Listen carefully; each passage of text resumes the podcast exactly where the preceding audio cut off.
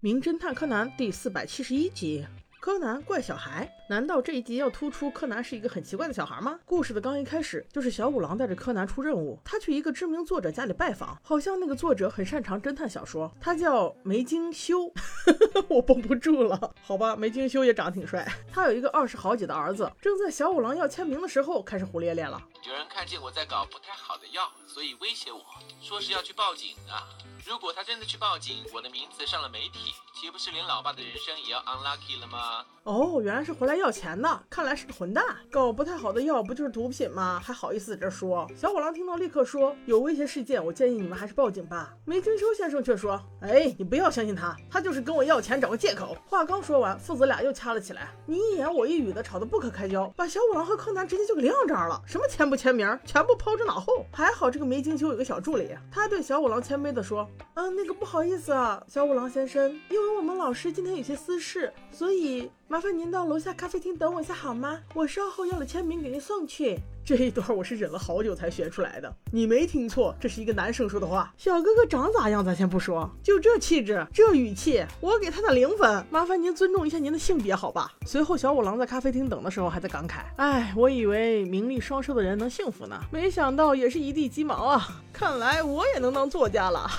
哈哈哈！外叔叔，你要不要看下柯南？白眼都要翻出天际的。不过还好，等了一会儿，阴柔小助理哥哥就来了。啊，您好，小五郎先生，我们老师已经把名签好了，书给您。不好意思，我还有事，我要先走了，下次再见吧。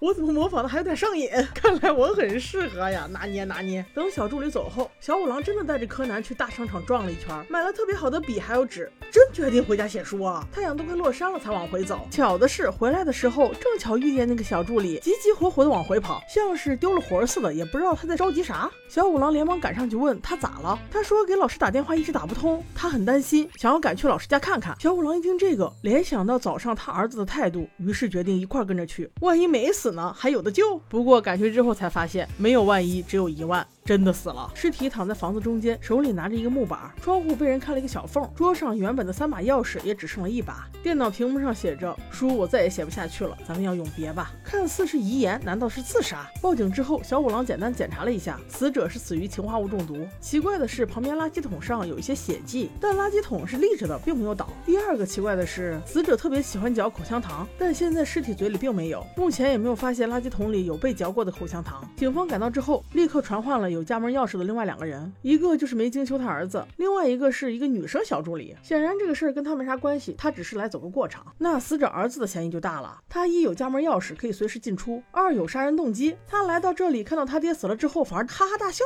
说是老天都在帮他，这下好了，钱全归他了，直接把警方都给看懵了。你现在是最大嫌疑人啊，还能够这么坦然？结果高木在搜身的时候，真的发现他兜里有一个氰化物的袋子。哇塞！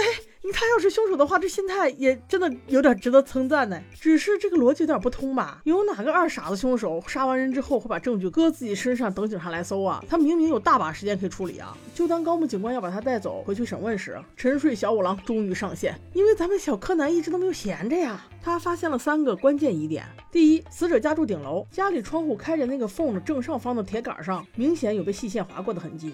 第二，窗户旁边日历左下角的胶带不仅被人重新贴过，而且还有中间穿过一根线的痕迹。第三，也是决定性证据，那个声音绵软的妖娆小哥哥西装最下方的那个独特的扣子不见了。于是小五郎就这样开口了：“高木警官，麻烦你等一下，我有几个问题想问一下作家的小助理同志，你西装的扣子怎么这么与众不同啊？我在哪里可以买到呢？”小哥哥以为啥事儿呢？一听这话，随意的说：“啊，这个是我们老师给我们特意定制的。”在外面是买不到的哟，小五郎这才放心了。接着又说：“哦，那你能不能告诉我，为什么你早上西装扣子还好着呢，现在却少了一个？”听到这里，小哥哥颤抖了啊。